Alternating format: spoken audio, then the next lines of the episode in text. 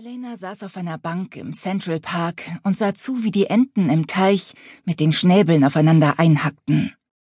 Sie dachte an das letzte Mal, als sie genau hier auf dieser Bank gesessen hatte. Auch damals war ihr durch den Kopf gegangen, dass ja offensichtlich nicht einmal Enten gewaltfrei zu leben vermochten. Aber tatsächlich hatten ihre Gedanken um ganz andere Probleme gekreist.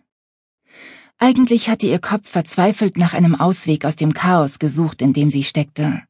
Seit sie es übernommen hatte, nach einem wahnsinnigen Unsterblichen zu suchen, weil ein anderer Unsterblicher dies so wollte. Einer, der ebenso gefährlich war wie der Gesuchte. Schimmerndes Weißgold drängte sich in ihr Blickfeld, als sie den Kopf hob. Auch dies ein Echo jenes anderen, schicksalhaften Tages. Hallo, Erzengel. Raphael faltete die Flügel zusammen. Was fasziniert dich eigentlich so an diesen Vögeln? fragte er mit einem Blick auf die Enten. Das weiß ich selbst nicht so genau. Mir gefällt es hier einfach. Elena stand auf. Die Bank, auf der sie gesessen hatte, war für Menschen und Vampire aufgestellt worden, nicht für Engel. Ihre Flügel wurden beim Sitzen gequetscht, was auf Dauer ungemütlich war. Aber ich finde, du solltest Geld für eine weitere Bank dort drüben stiften.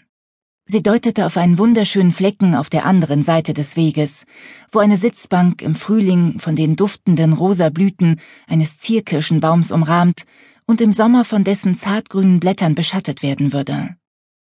Jetzt lag bereits der Winter in der Luft, und der Baum bestand nur noch aus nackten Ästen und Zweigen, die sich dunkel von den umliegenden, immergrünen Sträuchern und Büschen abhoben.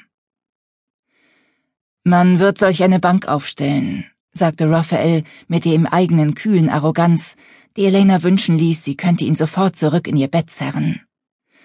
Aber dir ist doch klar, dass du solche Bänke jederzeit selbst stiften könntest. Elena blinzelte, wie sie es immer tat, wenn ihr wieder einmal bewusst wurde, dass sie jetzt ja förmlich in Geld schwamm. Sie war reich. Natürlich nicht so reich wie ältere Unsterbliche. Und in Raphaels Liga spielte sie schon gar nicht mit. Jedoch für jemanden, der gerade erst erschaffen worden war, war ihr persönliches Vermögen mehr als respektabel. Sie hatte es sich auf einer Jagd verdient, bei der ihr das Rückgrat gebrochen worden war, und sie geblutet hatte, bis sich ihr die Kehle mit der dunklen, nach Eisen schmeckenden Flüssigkeit gefüllt hatte. Auf der Jagd, bei der Raphael in ihr Leben getreten war.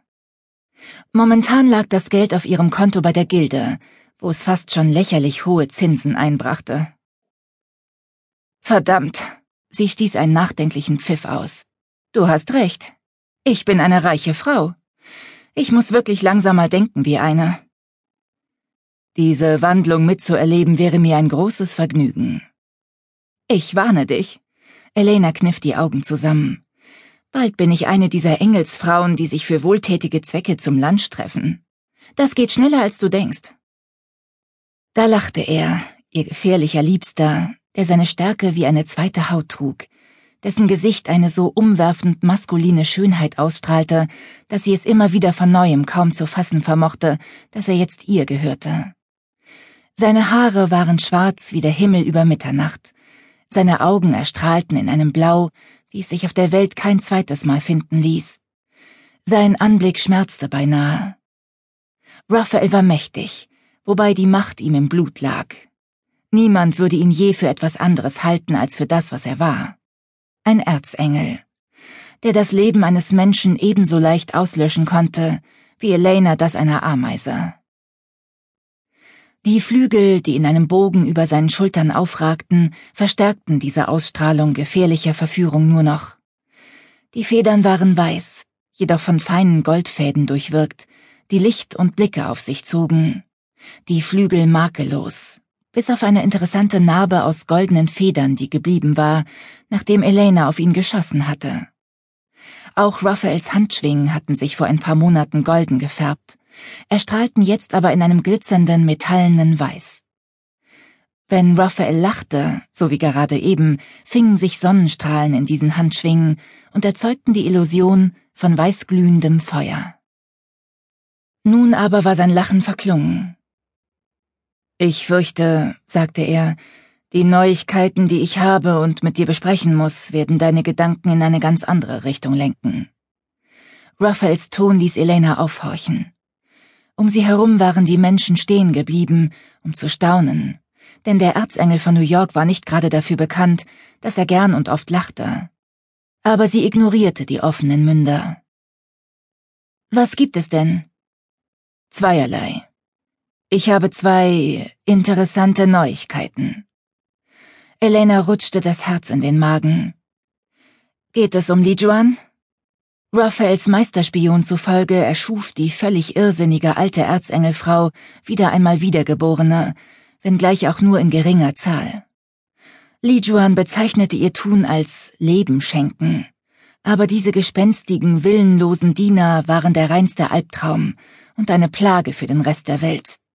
Was am schlimmsten war, viele von ihnen wussten das selbst, und ihre Augen bettelten um Hilfe, wenn sie mit schlurfenden Schritten den Befehlen ihrer Herren nachkamen. Dann waren da noch die seltsam ausgedörrten Leichen, die man in der Nähe ihres Zufluchtsorts gefunden hatte und auf die sich niemand einen Reim machen konnte. Man hatte sich allgemein zu der Auffassung durchgerungen, es handle sich um fehlgeschlagene Versuche bei der Erschaffung von Wiedergeborenen, aber noch wusste niemand, ob diese Fehlschläge nun etwas Gutes oder Schlechtes bedeuteten. Sie wird doch nicht. Noch bevor Elena ihre Frage beendet hatte, unterbrach Raphael sie mit einem Kopfschütteln, das die glänzenden schwarzen Haare wie Seide schimmern ließ. Meine Mutter hat uns zu einem Ball eingeladen. Ohne nachzudenken zog Elena ein Messer mit scharfer, dünner Klinge aus einem der schönen, weichen Futterale an ihrem Unterarm, die ihr ihr Erzengel geschenkt hatte. Entschuldigst du mich kurz? Ich will mir nur rasch die Augen ausstechen und mich auch gleich noch entleiben, wenn ich schon mal dabei bin. Bei Elenas letztem Besuch auf einem Ball der Unsterblichen hatte sie zum Schluss im Blut der Wiedergeborenen gebadet, während um sie herum die Stadt Beijing in Flammen aufgegangen war. Ach ja, und vorher war sie mit voller Wucht auf die Erde geknallt, nachdem man sie unsanft vom Himmel gepflückt hatte. Das, fürchte ich, kann ich dir nicht gestatten.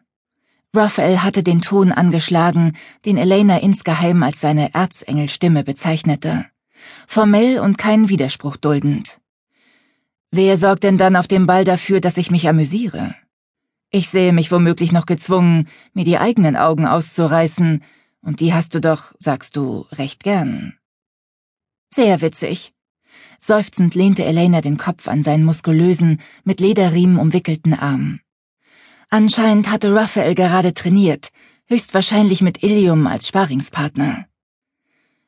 Warum möchte Celine einen Ball veranstalten? Raphael breitete seine Flügel über denen von Elena aus, eine vertraute, intime Geste, die von leisem Rascheln begleitet wurde. Ihre Stadt und ihr Volk sind vollständig erwacht, und nun möchte sie die anderen Mächte der Welt offiziell begrüßen. Er dachte kurz nach. Meine Mutter mag vieles gewesen sein, aber unhöflich war sie nie. Als Uralte weiß sie um ihre Verantwortung. Sie kennt ihre Verpflichtung, sich an der Regentschaft der Welt zu beteiligen, selbst wenn dies aus einiger Entfernung geschieht. Vielseitig, intelligent, ehemals wahnsinnig. Raphaels Mutter war nicht die Frau, die sich so leicht in eine bestimmte Kategorie einordnen ließ. Vor Ewigkeiten hatte die Uralte ihren Sohn schwer verletzt und blutend auf einem verlassenen Feld liegen lassen und war davongegangen. Andererseits war sie aber auch gefährlich früh aus einem Jahrhunderte dauernden Schlaf erwacht, um eben diesem Sohn das Leben zu retten. Wann findet der Ball statt? wollte Elena wissen. In knapp zwei Wochen. Gut. Ich werde dafür sorgen, dass meine Juwelen glitzern und meine Fingernägel vorzeigbar sind. Raphaels Lippen verzogen sich erneut zu einem Lächeln, als Elena ihre Klinge wieder ins Futteral zurückgleiten ließ, um ihm ihre Hände entgegenzustrecken, damit er die unlackierten Nägel bewundern konnte.